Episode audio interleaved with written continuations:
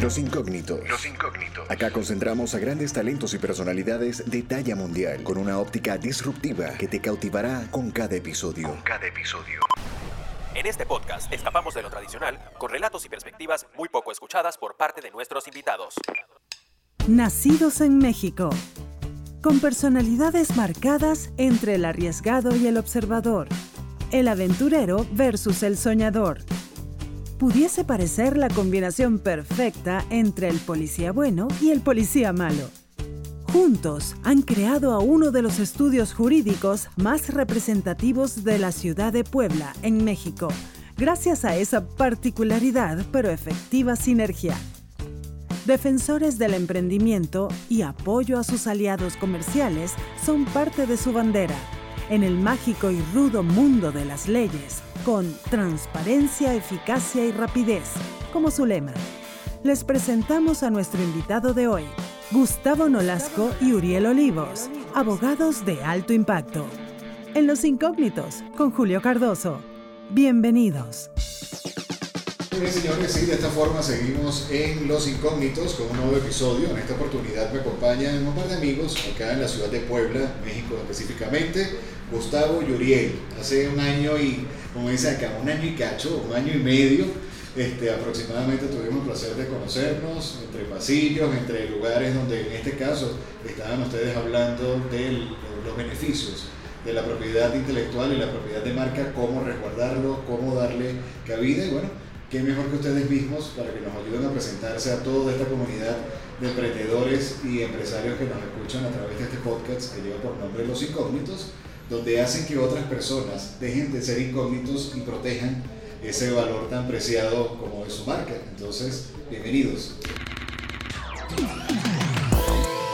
Y así inicia un nuevo episodio de Los Incógnitos. Los incógnitos. Héroes anónimos que escapan de lo tradicional. Te, te agradecemos mucho por el espacio y es un gusto estar con todos los, tus, tus radioescuchas. En efecto, bueno, nosotros somos una firma de abogados, Nolasco y Olivos, lleva pues, realmente, tradicionalmente los apellidos, en este caso el servidor Gustavo Nolasco, Gustavo Nolasco, mi socio, Uriel Olivos. Uriel Olivos. Uriel Olivos, que son los que nos acompañan el día de hoy. ¿eh? Correcto, sí. Y, y, pues bueno, un poquito para empezar a platicar eh, cómo es que nosotros fue que empezamos a trabajar de forma conjunta. Eh, somos abogados, los dos, estudiamos en la misma universidad, curiosamente estábamos en, en carreras diferentes, ¿sí? Porque él inició estudiando, ahorita él, él va a contar, no, no le voy a tomar ahí el- su propia historia. Cero. Sí, exacto. Pero inicialmente trabajamos en carreras distintas. Yo por, por la licenciatura en Derecho y él por consultoría jurídica. Pero aún así, como se trata de licenciaturas que vienen de la misma rama y además que estamos en la misma facultad, tomamos clases juntos y esto implicó conocernos en algún momento desde el principio de la universidad. Somos de la misma generación. Así fue como nos conocimos. ¿sí? ¿Hace cuánto tiempo, Gustavo? Somos generación 2010. Hace prácticamente 10 años. Ok, todavía estamos en millennials. 10 Sí, años. sí. Ahorita que lo dices me sonó, pero realmente digo, parece que fue hace dos años. O sea, realmente ha pasado rápido el tiempo. Pero sí nos llevábamos bien, cordialmente de saludarnos, de quizás intercambiar un poco charla, pero nunca fuimos tan, tan al grado de compartir proyectos desde la universidad. ¿no? Y también un poco a la distancia de las licenciaturas, porque sí compartíamos algunas clases, pero no todas. ¿no? pero sí nos ubicábamos bien. Pasó el tiempo, fue una carrera de cinco años. Yo, en mi caso, pues ya involucrándome de forma particular al, al sector privado. Y pues resulta que en una de esas, no nos teníamos en Facebook, llegó un mensaje y veo que era de Uriel. Ah, cabe destacar que saliendo de la universidad ya nos habíamos frecuentado en unas charlas que daba la Asociación Nacional de Abogados de Empresa aquí en Puebla. Entonces ahí fue que nos empezamos a reencontrar y hola, ¿cómo estás? ¿Qué has hecho? Y ahí fue donde encontramos nuevamente la conexión y eso dio pauta a, a- a platicar. Que bueno, ahí, ahí quiero darte el uso de la voz para que más o menos platiques cómo fue Sí, que Bien, empezamos. bienvenido. Gracias, Julio. Pues sí, o sea, como lo comenta mi socio Gustavo, eh, salimos de la, de la carrera, cada quien este, comenzó su vida profesional. yo me desempeñé, yo entré a, a laborar en una empresa del sector privado, eh, una empresa que se llama Providen, y ahí estuve prácticamente tres años. Y durante esa etapa profesional de mi vida, eh, yo asistía continuamente a esas charlas que da la, la, la NADE, que es la Asociación Nacional de Abogados de Empresa, y en esas charlas pues coincidí con Gustavo, y en esa plática breve, fue muy breve, Gustavo me dijo que ya tenía un despacho, ya tenía, este, vaya, trabajada la estructura y me pasa su, su tarjeta. Pues por azares del destino, pues como todo en, la- o sea, en los ciclos, eh, yo termino esa carrera profesional en la empresa y pues básicamente yo ya mi, mis expectativas eran ya no, ya no, ya no estar este, trabajando para un patrón. ¿no? E- Esa encrucijada entre quiero trabajarle a otro o ya empiezo a formar mi propio, Sí. mis propias bases. Sí, la verdad es que la empresa me dio mucha este, expectativa, mucha, mucho contexto, porque es una empresa transnacional y lo que me di cuenta, aprendí muchísimo, es que todas las empresas necesitan siempre de, de factores externos, ya sea proveedores, clientes, como firmas externas en diferentes ámbitos. Entonces, es ahí donde surge esa inquietud de iniciar algo propio, de, de- de emprender eh, un- una firma. Entonces, pues prácticamente pues es en, el en ese lapso que termina mi carrera en Provide, eh, pues me pongo a pensar, ¿no? O sea, ¿cómo voy a estructurar o cómo voy a empezar un nuevo proyecto, ¿no? Y básicamente la idea es qué mejor ir siempre de la mano o eh, acompañarse de un socio, ¿no? Y es ahí un dilema muy complicado, o sea, ¿cómo puedes ser socio de alguien, no? O sea, porque no es fácil, o tus amigos que te acompañaron en tu carrera profesional, o amigos, eh, pues son amigos, ¿no? Pero un socio debe de ser eh, alguien que comparta la misma visión que tú, o tengan ciertas cualidades, y compartan objetivos principalmente, Sí, ¿no? bueno, una, una sociedad es hasta más difícil que un matrimonio. Sí, Y, sí. y lo ves más. De hecho, sí. Sí, la verdad es que... eh, y en ese, en ese lapso, que fue prácticamente ya hace dos años, en agosto del 2018, eh, re- recordé a Gustavo. ¿no? O sea, Gustavo siempre, su característica ha sido muy profesional. Desde que estaba en la carrera, eh, siempre fue un... Pues sí, es un chavo, pero que era muy emprendedor, pero siempre muy dedicado, ¿no? Y como bien lo comparte él, eh, nunca fuimos como amigos en el tal en el sentido de irnos a tomar pues, desde un café o ir a una fiesta, nunca lo hicimos. Solamente coincidimos en la escuela, pero este, hasta ahí, ¿no? Más un foco ya en específicos. Ujú. Entonces, pues básicamente ya cuando coincidimos en esa conferencia, pues dije, bueno, vamos a, a platicar con Gustavo. Recuerdo que tenía ya una estructura y bueno, vamos a ver qué se puede hacer. ¿no?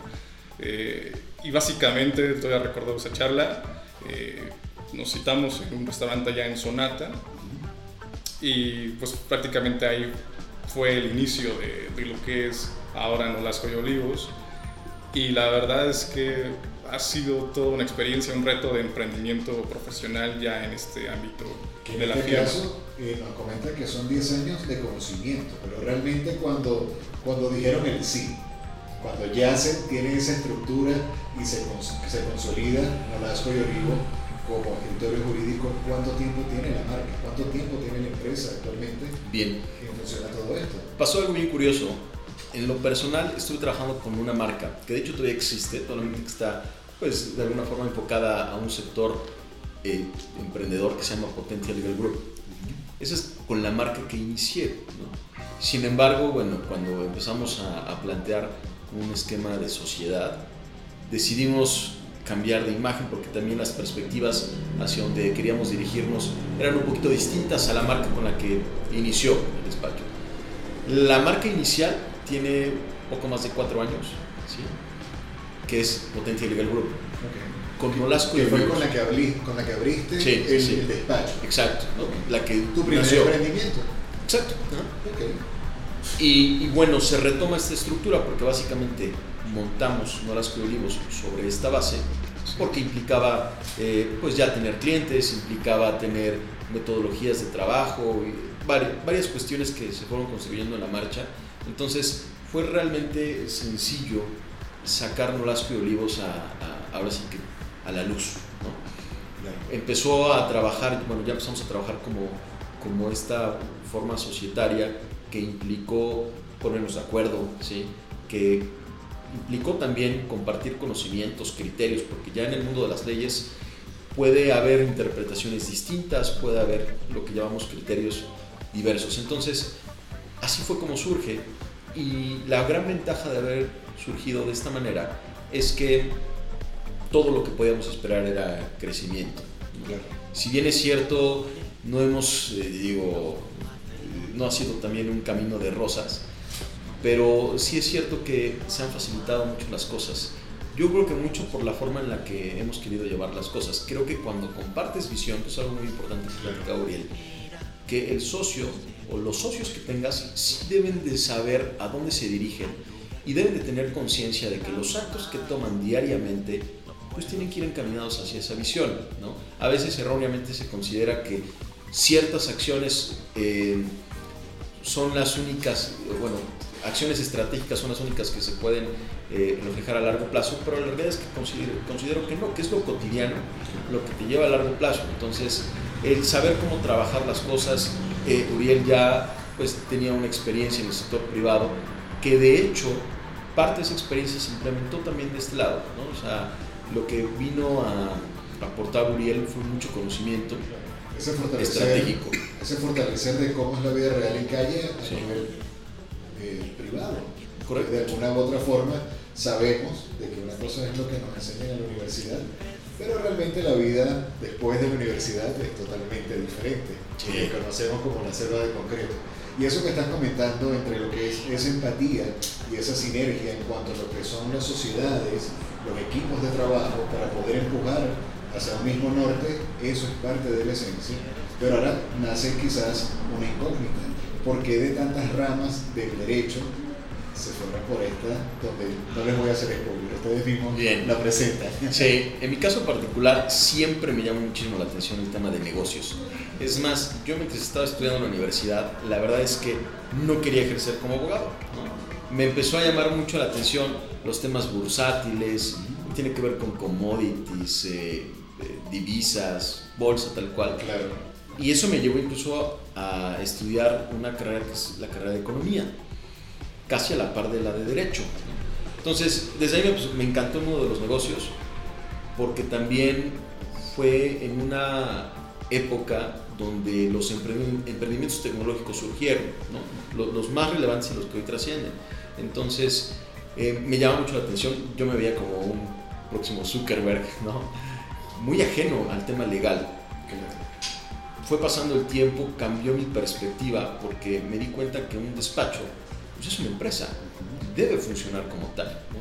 Puede quedarse muy chiquito como inició, pero también puede ser muy grande tanto como tu visión te lo permita, ¿no? y, también como las circunstancias así lo, lo, permitan. Entonces, cuando vi que una empresa también eh, eh, puede ser un despacho, dije, qué encantador es esto, porque si quiero crecer, sí puedo crecer en el sector legal.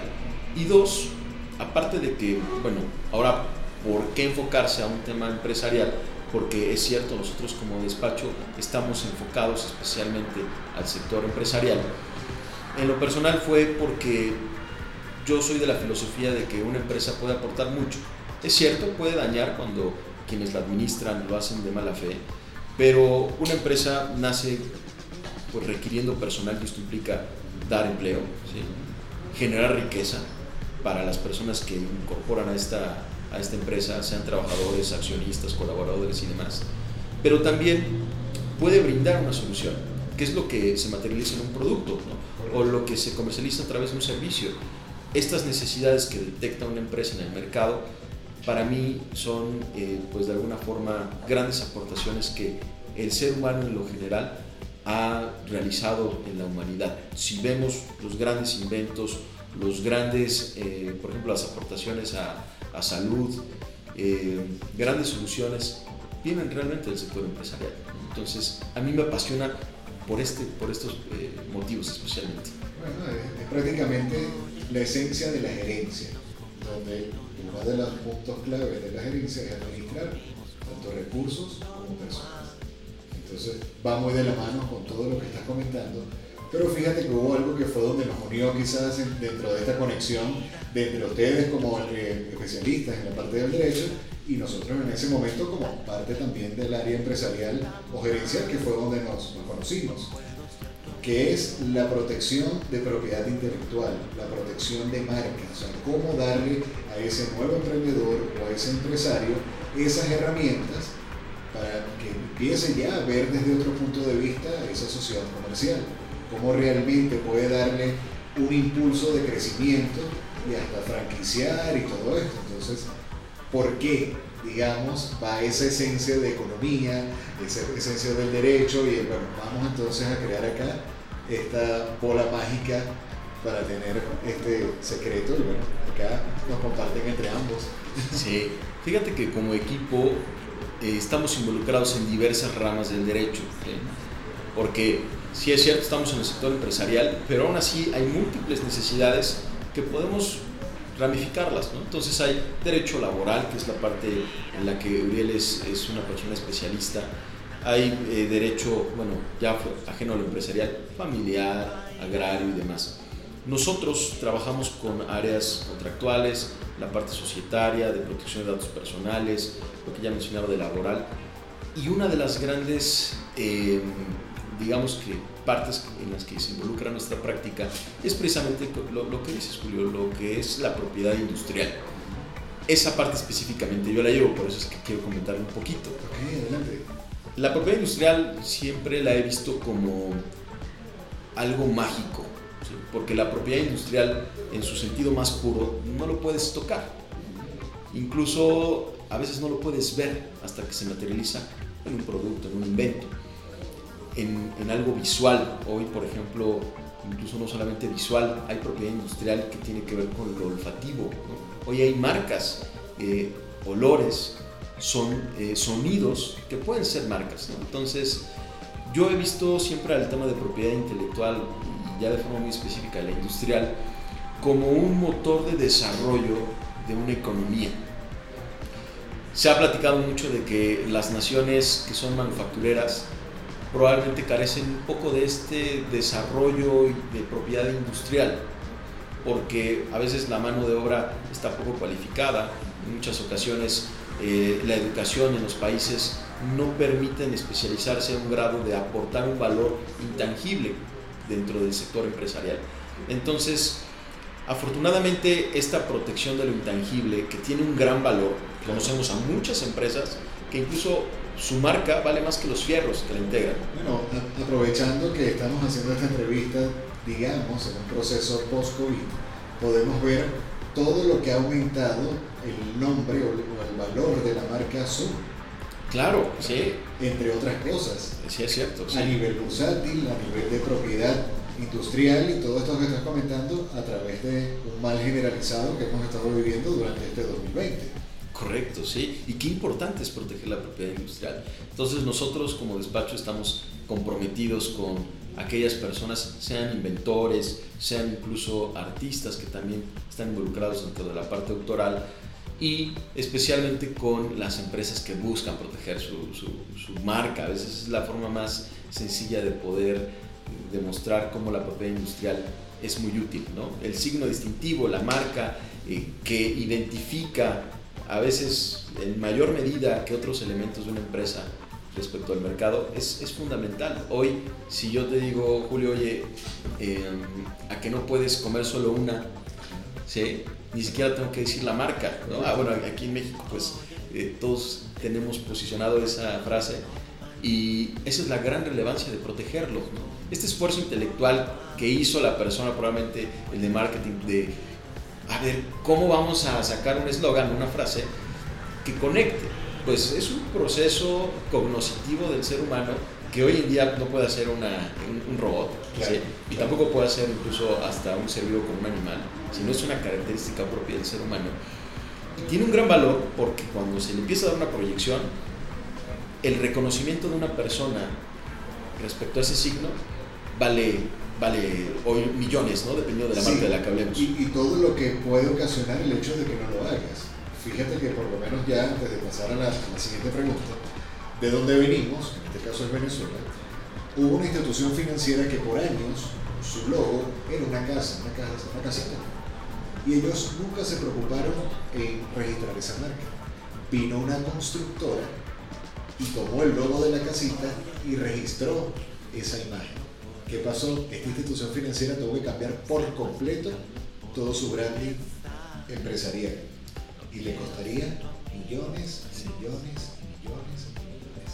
¿Qué sucede? Bueno, nunca terminó de remontar y prácticamente fue una institución bancaria que se fue a la quiebra ya por secuelas, por el tema ya de confianza, por el tema de posicionamiento en el mercado, por lo que es esa, esa característica cognitiva de ese ahorrista, digamos, ya de vieja data que ha confiado tanto, y ese pequeño detalle, ¿cuánto no le habrá costado que hasta prácticamente perdieron el negocio? Claro, lo que dices es muy, muy importante, ¿no? Uno, un emprendedor, cada vez que inicia su proyecto empresarial, nunca se imagina a, qué grado puede llevar ese, emprendimiento, ¿no? O qué tan, este, cuánto puede crecer su negocio, ¿no? Y normalmente es algo que los emprendedores, los empresarios están más preocupados por los gastos diarios o la operatividad misma del, del negocio que dejan en segundo o tercer término pues proteger esa marca o proteger su, logo, ¿no? Y sin embargo, bueno, ya pasa el tiempo y precisamente lo que comentas, eh, un negocio ya posicionado y con una gran estructura, pues puede tener ese tipo de problemas. Sí, y es colaterales que son irresarcibles. Sí, claro. sí, sí qué, qué, importante es ese tema de la propiedad industrial y de hacer conciencia de que se debe proteger, porque sí es cierto, es un gran esfuerzo el hacer esa propiedad industrial, pero es muy relevante protegerla. Ya conociendo un poco el contexto ya de ustedes como personas, vamos ya a, colgar un poco el traje y a, dejar la empresa un poco fuera, ¿qué pudiesen decirnos ustedes ya en este ámbito profesional? Eh, ¿A qué los inspira? O sea, ¿qué, qué, qué impulso tienen para poder decir cómo disfruto un lunes? cómo me desvivo por ese cliente, tanto el que tiene años confiando en mi servicio, como el que ya lo considero como un amigo, eh, tomando en cuenta también que nos compran como persona, no como marca. Los incógnitos. Los incógnitos. Héroes anónimos que escapan de lo tradicional. Que escapan de lo tradicional. Fíjate, Julio, que eso es una pregunta muy interesante, muy. y que. esta es filosofía del despacho, ¿no? Es. Cada asunto eh, que llega al despacho es de suma importancia. Eh, de igual forma, somos un despacho joven y precisamente te podemos decir que estamos tan comprometidos con nuestro cliente que no podemos fallarles. No estamos en esa posición, yo creo que ningún despacho lo está, pero no podemos fallar la confianza que depositan. Y la honestidad siempre ha sido eh, parte fundamental con nuestros clientes, incluso desde que llega un asunto, comentar la viabilidad, siempre eh, tenemos una estructura sistematizada, es decir, se presenta una propuesta, desde una propuesta de honorarios hasta el estudio de lo que implica eh, el asunto, ¿no? Es decir, si se puede, no se puede y por qué, ¿no? Y aceptar los riesgos, ¿no? Y eso nos ha traído muy buen, este, muy buenos eh, resultados con los, con los clientes, porque de antemano todo queda por escrito y ya se sabe cómo va el desarrollo, ¿no? Tenemos que estar por eso. Entonces, eh, precisamente ha sido esa, esa filosofía de, de, de, esmerarnos por alcanzar el resultado, ¿no? Sabemos que en tema de litigio, en tema de juicio, todo, todo puede pasar, todo es posible, o sea, cuando te, te sujetas a un proceso, pues es lo que se tiene, las pruebas que se tienen y bueno, el resultado puede variar, pero hay cuestiones que se pueden controlar. ¿no? Es muy diverso esa, sí, esa esa mística de trabajo no la aprendemos en la universidad, claro. sino eso ya viene en función a valores desde casa, nuestros papás, nuestros abuelos, con las personas con quien hayamos tenido mayores ese foco de cercanía y en ocasiones está muy marcado desde niños, por lo menos como comentas con Gustavo, ya a pesar de que estaban en la universidad y en ese momento eran los mejores amigos del mundo, ya tú tenías una, una imagen profesional, disciplinado y todo esto por el cual te llamó la atención de también poner tu confianza, de tu esfuerzo para poder entonces aceptar una oferta como sociedad que hoy día sigue materializando. Entonces, bajo ese contexto, como persona, o sea, ya sea una vocación de servicio, esa necesidad de ayudar a las personas, eh, unirte a campañas sociales, ¿cuál, es cuál ha sido esa, esa simbiosis por el cual tú dices, puedo unir esto con esto, con esto, con esto, y lo reflejo en mi profesión? ¿Qué nos pudiesen decir? Claro. Una parte muy importante es la que decía Gabriel, el compromiso. ¿no? O sea, Claro. el, el compromiso nos hace levantarnos de, de- de la cama a las 6 de la mañana, a las 5, por el simple hecho de querer quedar bien con el cliente, ¿no? de corresponder a ese compromiso. Y ya otro, otro punto que ahí ya es un tema personal, ¿no? es mío, es el poner el granito de arena para hacer los sueños posibles de las personas. ¿sí? Aquí hay dos partes importantes. Hay personas que nos llegan con un problema, ¿sí? pero hay otras personas que nos llegan queriendo prevenir el problema. Entonces, de un lado, las personas que preocupadas, eh, nerviosas, estresadas, porque tienen un problema que puede costar a veces dinero, a veces libertad, a veces la pura tranquilidad, pero bueno, creo que a veces la tranquilidad no, se puede comprar y cuando menos te das cuenta, a veces careces de ella.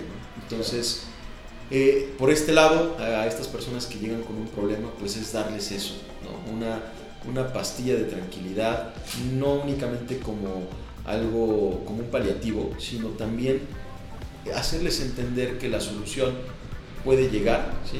es real y que en algún momento se van a dejar de preocupar. Entonces, ese es un, un motor. Sí. Un segundo motor ya tiene que ver con las personas que buscan prevenir. Y buscan prevenir porque quieren hacer posible su sueño. Muchas personas que inician en un negocio, pues le apuestan a veces todo. ¿sí? Le apuestan tranquilidad, sí, en un principio. Le apuestan eh, horas de sueño, dinero y demás. Entonces, cuando escuchas a una persona que te habla del negocio que quiere poner, del proyecto, del impacto que quiere generar en la gente, te enamora. A mí, a mí me enamora ese tipo de, de sueños que veo en la gente y, me da, siempre me, me causa una sonrisa en la mente cuando, en la mente y en, la- y en el rostro, cuando sé que le puedo aportar algo para que él pase de A a B sin caerse. ¿no? Claro. Y eso es algo que me mueve mucho. O sea, ese es un motor para mí personal. ¿Consideras entonces tú, Uriel, que eso es parte de la esencia que entre ambos, como seres humanos, ha hecho de que el éxito de este tipo de despacho, tomando en cuenta que hemos pasado también una época donde no todas las empresas han corrido con la misma suerte? Fíjate que, que lo que compartimos Ajá, como sociedad es el amor al sector privado. ok. Eh, yo estoy enamorado del sector privado, eh, es la base de nuestra cultura y es el motor de empleo, de crecimiento de un país. Eh, quitando cuestiones políticas, quitando cuestiones de otro ámbito. ¿no? Y precisamente actualmente lo que estamos viviendo, yo creo que como sociedad nos estamos dando cuenta, nos dimos cuenta qué tan importante es el sector privado para el crecimiento de un país, de, generar riqueza, pero lo más importante, de generar empleos. Eh, empleos y familias que se sostienen gracias a las empresas y gracias a las micro y pe- eh, medianas, pequeñas empresas, ¿no? que es prácticamente el 85% del, de- del país. ¿no? Entonces, esa visión es la que compartimos en el despacho de precisamente nosotros vamos enfocados no a las grandes empresas, las grandes empresas tienen otro, otro, otro nivel, otro nivel jerárquico y nosotros estamos comprometidos precisamente con esas microempresas, con ese emprendedor. ¿no? Y precisamente como lo comenta Gustavo, o sea, cuando inicia una- un pequeño negocio son infinidad de problemas, ¿no? Tanto sacar una licencia de protección civil, una licencia de funcionamiento en el marco municipal, si va a tener empleados, pues lo poquito mucho que pueda aportarle a esa generación. Pudiésemos decir que es un 50% ignorancia y un 50% no querer hacerlo. Claro, o sea, de hecho, alguna ignorancia o incluso también esa pues cuestión económica, ¿no? Inclu- Incluyen muchos factores. Sin embargo, eh, nosotros cuando llega un pequeño emprendedor, emprendedor porque desde que vaya a registrar su marca se entiende que ya va a empezar con algo, ¿no? Podemos nosotros brindarles esas facilidades, podemos brindar ese apoyo de prevención, incluso de, varios esquemas jurídicos que podríamos hablar aquí horas, ¿no? Claro. Y eso es lo que nosotros nos mueve, ¿no? O sea, que haya más gente como nosotros, que somos también nosotros somos jóvenes, pues, este, que ya iniciamos, que estamos en esta etapa de un negocio jurídico y que sabemos lo que cuesta y más que nada mantenerse, ¿no? Hoy por hoy nosotros afortunadamente ya no solo somos dos personas como hace tiempo, afortunadamente ya somos, contamos con mayor, con mayor personal en colegas y sabemos lo que implica, eh, pues, pago de nómina, pago de renta, pago de muchas cosas, ¿no? Entonces, todo eso es lo que a mí me enamora, o también a Gustavo nos enamora del sector privado para poder impulsarlo, ¿no? Y, y cuando compartes esa visión con otras personas, compartes muchas cosas. Sí, lo que veo acá es que prácticamente es como que eh, predicando con el ejemplo, empezaron como emprendedores y hoy día forman parte de lo que es la red de empresarios.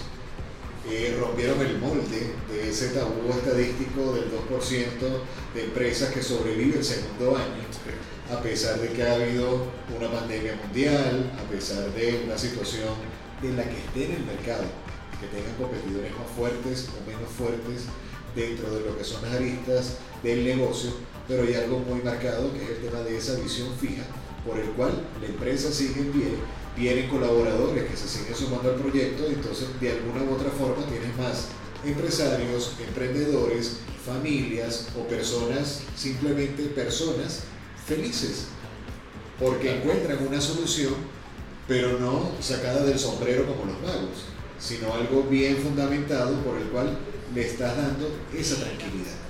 Sí, sí, sí. Y eso es muy importante. O sea, hay personas que desafortunadamente sufrieron, sufrieron muchos estragos con ese tema de la pandemia, pero también hay que ver a este tipo de crisis que hoy en día es sanitaria, se está convirtiendo en, en económica, ¿no? pero cualquier tipo de crisis siempre hay ganadores y perdedores. ¿no? Eh, el ver las oportunidades, sí que a veces algunos no tienen el contexto, las circunstancias necesarias para poder salir avante en esta clase de, de- de contextos, pero hay otras personas que ven la manera de llegar al, al punto deseado. Entonces, estas personas son, son las que nos mueven, la que nos inspiran para aportarle, ¿sí? porque es cierto, digo, mucho de- del trabajo que se hace en el sector legal implica atender a, a- a emprendimientos, a los empresarios que apenas están comenzando, pero también ah, es una labor constante las de los empresarios que están queriendo crecer más, ¿sí? que han trabajado muchos años, tienen una empresa sólida, tienen una empresa fuerte, pero siempre quieren llegar al siguiente nivel. Entonces, cuando nosotros entendemos cómo funciona una empresa y buscamos aportar un granito, eh, en este caso legal, pero además con la visión que tiene el empresario, creo que ahí es donde hacemos un match bastante interesante. Y es muy acertado, por lo menos en cuanto a lo que estamos viendo de esta parte de temporada, donde viene como que la punta del iceberg, y es en relación a cuál es tu aporte. ¿Cómo consideran ustedes, tanto Uriel como Gustavo y el despacho que ambos presiden, que ha sido su mayor aporte para la comunidad, para la red de empresarios, para la red de emprendedores, para una persona que dice, me despidieron hace siete meses de la empresa, tengo una idea, pero me da miedo arriesgarme. O sea, ¿cuál es realmente ese aporte de ustedes como abogados? Sí. Mira, en un sentido general, eh, hay personas en las que se les ha aportado para, para que, o se les ha influenciado para que puedan hacer posible su, proyecto, ¿no? De diferente naturaleza. hasta otros proyectos más grandes, ¿no? que implica, por ejemplo, aquí la construcción de un hospital en Puebla, Claro. que pues influye mucho en la vida de muchísimas personas, tan solo por los que integran el proyecto, pero después la trascendencia de un proyecto hospitalario que busca acercar eh, servicios médicos de calidad a, a- a las personas y creando un ambiente de competencia pues, más sano en la ciudad. ¿no? Proyectos de esta naturaleza, otros proyectos en donde hemos asesorado que tienen que ver con la gestión de inversiones, de pues, que personas que depositan ahí sus ahorros, depositan sus ingresos y que necesitan obviamente certeza legal de que a quienes le están depositando sus ingresos pues no es un fraude, no es una red, no es un, un- un negocio chiquito de, de- de- de banco, la verdad son, son empresas que están posicionadas, que están reguladas conforme al sistema financiero y aportarles de, esta forma es algo muy satisfactorio. Ahí es donde encontramos la razón de ser de Nolasco de Olivos y de nuestra práctica como abogados que la integramos. No, es bien interesante lo que estás comentando, porque de hecho cuando hablé con Uriel, que le pasé la invitación, le decía que dentro de toda esta red, pensando ya como empresarios, como dueños de negocios, siempre hay como que cuatro pilares fundamentales que nunca deben faltar. Un buen médico, un buen mecánico para tu coche, un buen contador y obviamente un buen abogado.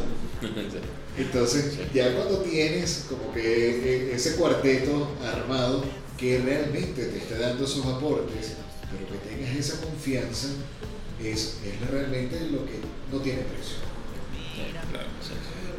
Y mira, los aportes siempre como persona que puedas hacer y más la satisfacción que puedas eh, hacer como profesional es valioso, ¿no? Eh, a veces también por el tiempo, las cuestiones del despacho son absorbentes, sin embargo, eh, procuramos también acercarnos a, sectores vulnerables, ¿no? Eh, y aportar desde una asesoría, poder llevar incluso su caso. Sin embargo, no es a veces que no, no se quiera, ¿no? sino que a veces eh, las actividades diarias de tus clientes te lo exigen, pero siempre buscamos también de alguna manera este, buscar ese apoyo, ¿no? Y siempre va a haber gente que te diga, apóyame, a lo mejor no tengo el recurso en este momento, pero posteriormente este, yo eh, me comprometo contigo, abogado, ponerme al corriente con tus honorarios, ¿no? Entonces, se hace una valoración, este, eh, por supuesto que se toma eh, el caso si es que eh, lo amerita, y son esas aportaciones que, que podemos hacer, ¿no? Muchos trabajadores han- efectivamente han sido despedidos por esta, por esta pandemia, y bueno, que es un factor global, sin embargo, también brindar ese apoyo a, los trabajadores, que si bien es cierto nos dedicamos al sector empresarial, sin embargo, si los trabajadores lo requieren, vaya, hacer esa conexión con trabajador empresa y poder siempre llegar a una mejor negociación y pues poder cerrar un convenio y pagar pues lo justo para ambas partes. No siempre como abogado puedes eh, equilibrar esa parte y llegar a Factor un de equidad. factor de equidad, ¿no? También con otros clientes muchas veces es también poder llegar a esas conciliaciones y evitar muchas veces o, un desgaste innecesario en un juicio, ¿no? Y, y, eh, ambas partes logran más y la verdad es que eh, es un tema incluso de cultura que está eh, ya desde la legislación eh, en México que ha sido también, le ha puesto mucho énfasis en la conciliación, el poder eh, desahogar varios pleitos que están en los juzgados que están llenísimos de expedientes y poder terminar un asunto en una simple negociación. Y yo creo que eso es lo que debemos de fomentar y lo que hacemos también en el despacho, ¿no? Claro, es que fíjate, me hiciste recordar algo y quizás dentro de lo que es la negociación o la conciliación. Algo así como nos decían nuestras madres cuando si en algún momento había alguna pelea en el colegio, o fuésemos o no peleones, donde decía, la, la pelea mejor ganada es la que se evita. Claro, sí. Qué importante es eso. Algo que comentaba Uriel es, en México apenas estamos creciendo en esa cultura de los acuerdos. ¿no? De pronto vemos casos trágicos que iniciaron en una primera generación de la familia, fallecen los, los que iniciaron el pleito y por causas del destino a veces la segunda generación dice, pero ¿cómo estamos perdiendo el tiempo? ¿Sí? en darle seguimiento a esto que bien podemos resolver, porque quitamos rencores, porque quitamos elementos personales que a veces eran los que mantenían la, la llama viva del pleito. ¿no? Y claro, otros contextos en donde es segunda y tercera generación las que se, se enfocan en mantener el pleito. ¿no? Entonces, el avanzar como sociedad en una cultura de acuerdos va a facilitar mucho que pues de entrada las autoridades no tengan una carga de trabajo excesiva que los puede llegar a ser ineficientes ¿sí? y que además esto permita resolver las controversias en primer lugar con menos recursos ¿sí? y con menos desgaste. Entonces, es algo que el empresario también valora mucho. O sea, realmente el empresario que tiene conflictos normalmente quiere irse por una vía fácil y rápida porque están enfocados en hacer crecer la empresa, ¿no? en atender la operatividad de la empresa. Entonces, eso es muy relevante hoy en día y que México debe ir avanzando en esa situación. Indiscutiblemente. Ya, ya para ir cerrando parte de la entrevista, hablábamos del tema ya de ustedes como personas, en el sentido de una pregunta quizás sencilla, pero a veces, tal vez como comprometedora. Y es, para estar bajo este tipo de, de o sea, al mando de este tipo de titanes como barco, o como buques, o como lo quieras llamar, hay también un factor de ayuda o una vocación de servicio. ¿Cómo ustedes pudiesen decir brevemente que les gusta ayudar a cada uno en particular o como socios, como, como prefieran comentarlo? O sea, bajo ese factor de que, como comentaba Uriel, bueno, en ocasiones llega una persona y me dice, no tengo recursos, pero tengo este problema. Aparte de eso, ¿cómo pudiesen definir ese factor ya como vocación de servicio en cada uno de ustedes como servicio? Hacemos una pequeña pausa en los incógnitos. Hacemos una pequeña pausa en los incógnitos. Para hablarte del workshop Cómo crear tu primer podcast, donde aprenderás técnicas esenciales de respiración, guionismo, Producción. y esos detalles técnicos y orgánicos que harán de tu primer podcast un gran producto. Para mayor información, consúltanos en Instagram como arroba reptilia.lata. Para mayor información, consúltanos en Instagram como arroba reptilia.lata. Cómo crear tu primer podcast. Crear tu primer podcast. Bien, a, a mí siempre me ha, me ha movido personalmente el tema de la trascendencia. ¿sí? En México, como en otros países, las organizaciones de la sociedad civil, que son asociaciones, fundaciones, que están enfocadas 100% a lo social, en muchas ocasiones requieren de un apoyo legal. ¿no? Y ahí es donde también nosotros hay una figura que le llamamos pro bono en, en- en el sector legal. Y en realidad el pro bono, que es un servicio gratuito que se brinda, ¿sí? tiene una naturaleza solidaria, ¿sí? de sentido social. Y ahí es donde yo personalmente me identifico mucho con algunas organizaciones que, por ejemplo, buscan reducir el, el impacto ambiental, que buscan reducir pobreza, que buscan aportar a su sector una mejor educación, ¿sí? y demás asociaciones que a veces por su dinámica que no es específicamente la de lucro, sino Sí. más bien la de apoyar, gestionar recursos que llegan por donaciones y demás, es donde requieren a veces este, este brazo, este apoyo legal, porque al final de cuentas se obligan, ¿sí? y esto implica pues, que tengan un asesoramiento. Entonces, en lo personal, a veces eh, es quitarme el saco y la corbata y es involucrarme con una organización que busca este tipo de fines sociales, ¿no? para apoyarle pues, en, lo que, en lo que busque en sentido legal. Es una parte que a mí me gusta y que cada que puedo lo, lo procuro hacer. Qué bueno. Bien. Desde el aspecto personal, Julio, eh, yo soy como muy...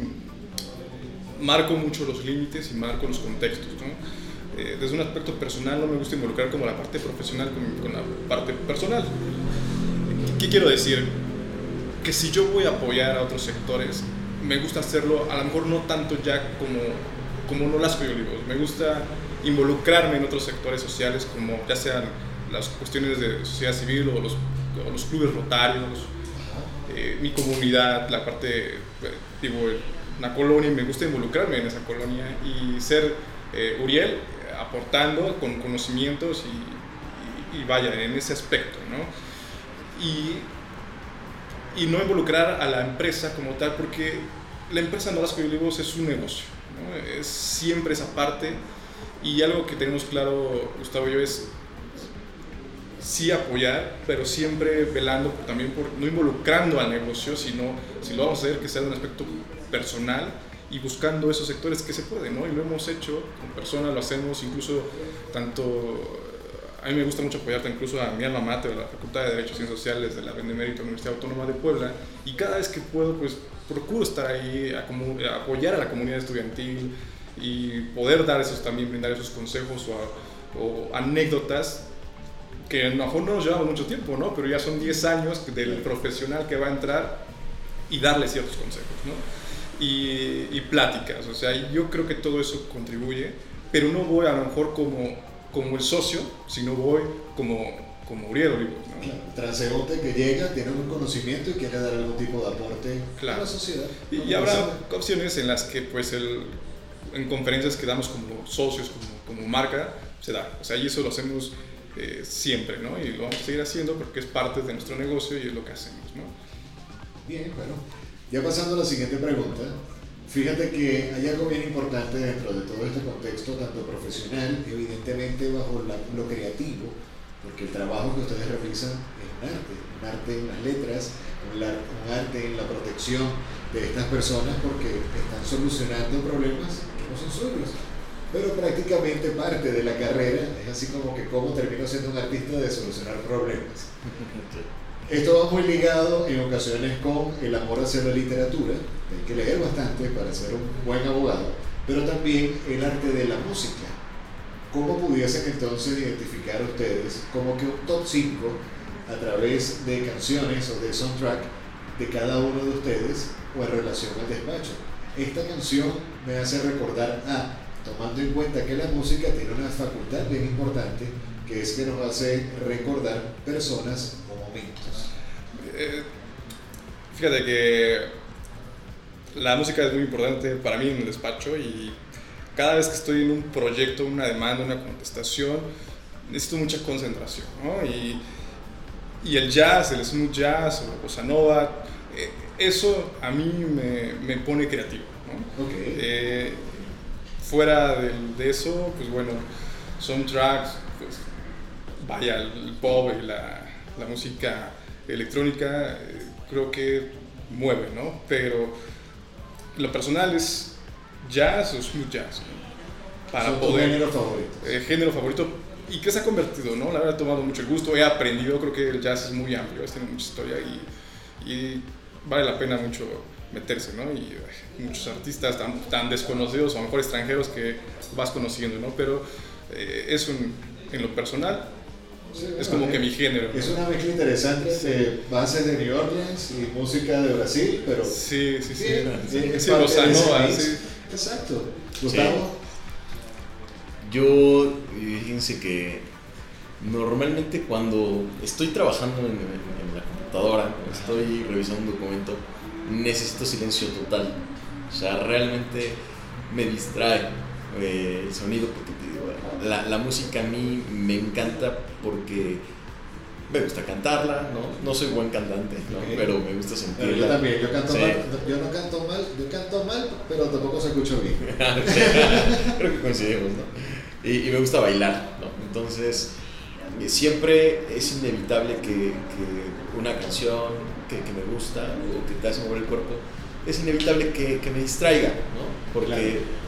Pone mi mente en, en- en otro contexto. Entonces, procuro no escuchar música, la verdad, cuando estoy revisando un documento, porque 100% quiero poner toda mi atención. Pero digo, aún así me- gusta mucho la música y, por ejemplo, comparto el, el gusto por el jazz. Eh, Ya pero- en casa, cuando vas en tu Sí, coche, exactamente. o sea, en el coche siempre va a haber música, o si no ¿qué, estoy por teléfono hay buen música. género es tu favorito? O sea, por lo que veo eres bien amante de los ritmos tropicales o latinos, o sea, una Sí. buena salsa. Me gusta una un buena salsa. Este, me gusta mucho, incluso, digo, a veces el sentido del tráfico eh, te puede causar un, un- un estado emocional, pues más o menos estresante, ¿no? Y, y entonces me gusta también algo que me relaje, a veces hasta sin, sin voz, melodía. Por eso creo que encuentro en el jazz uno de mis gustos, de los géneros favoritos. Pero la música instrumental también me relaja, me, me hace pensar y me gusta mucho el tipo de canciones que me hacen pensar. Hay una canción que, que curiosamente veo en muchas de mis, este, de mis momentos importantes en la vida, o que al menos me la imagino con esa canción. No lo hago por la letra, porque es la de la canción de No Surprises de Radiohead. Ok. Cuando uno escucha la letra, pues realmente es una letra eh, que no necesariamente podemos decir que es una letra alegre, ¿no? Pero la musiquita que puede llegar a ser nostálgica, el din, din, din, esa musiquita Esa realidad, musical. exactamente, me la imagino en todas las etapas importantes de mi vida, ¿no? Con un gran logro, con una este, situación incluso hasta triste en, en- familiar, ¿no? Pero también en los grandes momentos en los que, este, por ejemplo, se llega a un caso exitoso con un resultado del despacho con un cliente, en temas muy personales, vaya, incluso hasta con, con mi novia, mi pareja, eh, procuro tener esa, esa melodía siempre presente, me gusta mucho, es como que me activa demasiado el tema emocional. ¿sí? Qué bueno, interesante. Una frase que te describe, Uriel. Una frase, yo me considero una persona muy exigente. La exigencia es lo que hace, creo que al ser humano lograr sus metas. Exigirse a uno mismo. Una frase que te describe, Gustavo. Hay una que siempre me ha gustado, que es de Steve Jobs, que dice sigamos hambrientos, sigamos alocados en, en la traducción en español. Me gusta mucho porque es una frase que no importa qué edad tengas, ¿sí? no importa qué hagas, ¿sí? qué te dediques, el siempre estar buscando más, no como un sentido de avaricia o un tema económico, sino el en esta búsqueda constante de la felicidad, de incluso lo que buscas como familia, de manera personal, cuando lo miras de esta perspectiva, este, te hace ver y trabajar con la vida de una forma más dinámica, más activa, más empoderada. Yo creo que eh, esa, esta frase es sinónimo de empoderamiento. Claro. Entonces me gusta mucho, es algo que me mueve, cada vez que la escucho, de alguna forma me revoluciona y me hace querer avanzar más rápido. Ya para culminar, una frase que les quisieran compartir ustedes a esta nueva generación de emprendedores y quizás a no tan emprendedores, porque siempre pensamos como que son jóvenes, pero algo que sí nos ha dejado muy marcado este tipo de pandemia es que hay personas que no necesariamente son tan jóvenes y están reinventándose por todo este repunte tecnológico, o sea, tengo por lo menos amigos, tíos, familiares que pueden tener sesenta y tantos años y están ahorita adentrándose a todo lo que es la onda de webinars, cómo entonces pensar en crear una página web, cómo entonces es un, nuevo emprendimiento a pesar de tener ya años dedicándose a otra cosa. ¿Qué le quisiera decir a ustedes, ya sea como despacho y como profesionales y como jóvenes empresarios talentosos, que estas personas pudiesen aprovechar desde su opinión? Sí. Pues mira, en términos de enfoque algo que institucionalmente diríamos como despacho, es pues, buscar prevenir, que eso es algo muy relevante. Sirva de experiencia eh, lo que amigos, eh, coach, eh, consultores te digan para evitar el error, para evitar caer. Estamos convencidos que sí se puede evitar el, el tropezar. ¿no? Ahora, ya desde el tema personal, creo que muy importante es el...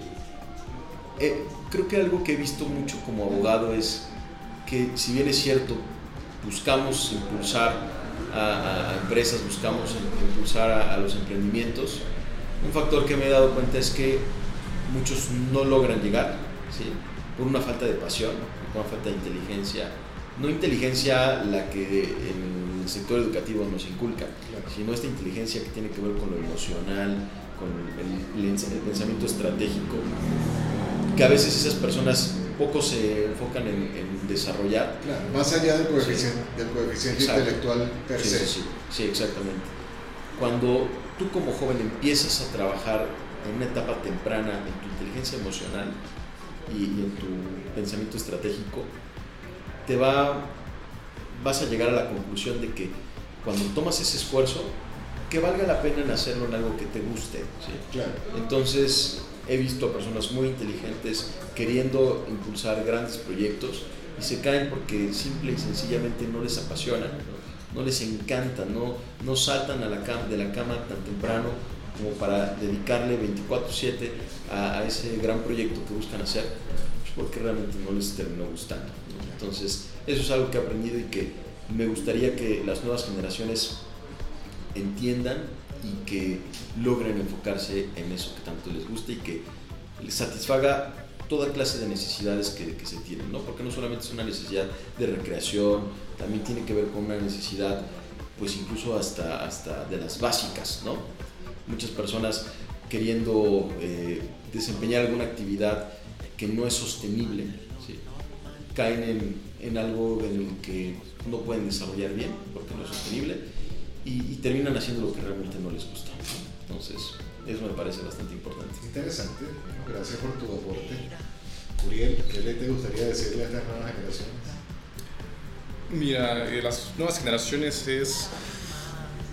Uno nunca sabe qué le va a deparar el destino, ¿no? Y yo... Y el 2020 es Y en 2020 es el lo lema demostró. exacto de...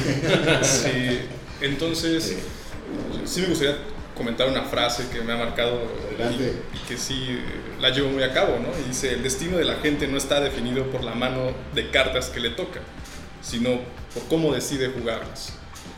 Entonces,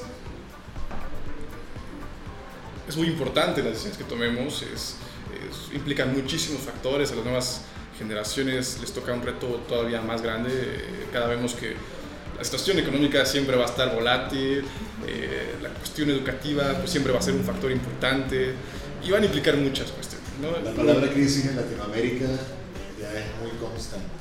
Sí, es, es muy constante. México es, es factor, o sea, es- México es un, le toca eh, visión de Estados Unidos y la parte latinoamericana y sabemos perfectamente sus contextos. Entonces, simplemente es mucha preparación, muchísima preparación y hacer lo que te gusta hacer. O sea, yo creo que eso es lo que a mí me ha funcionado, preparación y el gusto por, por una vocación es muy importante lo que una persona quiera realizar y lo que quiera dedicarse por el resto de su vida, ¿no? Y es válido siempre retomar el camino, siempre volver a empezar, pero que te guste. parte de la pasión. Señores, muchísimas gracias por su tiempo. De verdad, hemos disfrutado casi una hora y un poquito más de esta conversación. Este, muy agradecido de verdad por abrirnos las puertas de su despacho y compartir parte de su filosofía profesional y filosofía de vida. Para estas personas que están escuchando este episodio y quieren saber un poco más de ustedes, ya como profesionales, eh, conocer, conocer eh, las actividades que pueden verse apoyados con el despacho, ¿dónde podemos ubicarnos? Muy bien, pues en primer lugar nuestro sitio web, en www.nyoabogados.com. Ahí pueden encontrar la información para contactarnos y, y también pueden mandarnos un correo electrónico a contacto arroba n de, n de niño y o abogados.com. Entonces, un gusto poder eh, estar contigo, Julio, con tu equipo y por abrir las puertas de tu audiencia.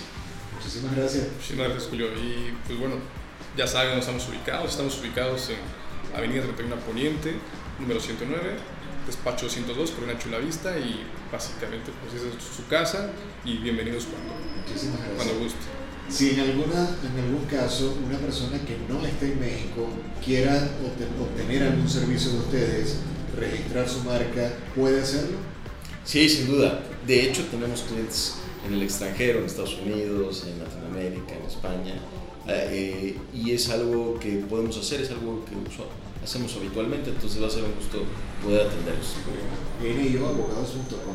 Muchísimas Sí. gracias y bueno, nos vemos entonces en una próxima edición. Complacido de que nos hayan acompañado el día de hoy. Te agradecemos mucho, Julio. Gracias. Gracias. Y hasta aquí llegamos por el día de hoy con este episodio de Los Incógnitos. Los Incógnitos, héroes anónimos que escapan de lo tradicional, que escapan de lo tradicional. Este contenido es producido por Lagarto FM y Reptilia Agencia Creativa para el mundo entero. Los esperamos en la próxima edición.